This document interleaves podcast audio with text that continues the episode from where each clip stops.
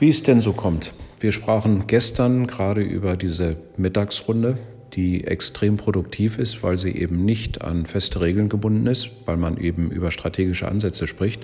Jetzt rief mich gestern Nachmittag äh, eben diese Führungskraft an und erzählte mir, dass er es inzwischen ganz gut hinbekommen hat, diese Mittagsrunden zu nutzen, um ja, das Jahr zu orientieren.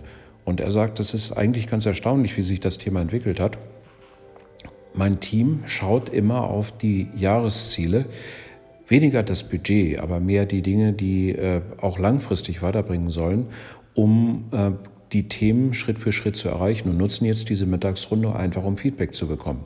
Ob das der richtige Weg ist, welche Möglichkeiten es gibt, äh, ob es Hilfe gibt dann am Mittagstisch. Also die Führungskraft selber führt das Gespräch gar nicht mehr selber, sondern es ist eine man kann sagen, eine Regelbesprechung, ein Regelzusammenkommen geworden, in dem man sich tatsächlich austauscht und gegenseitig unterstützt.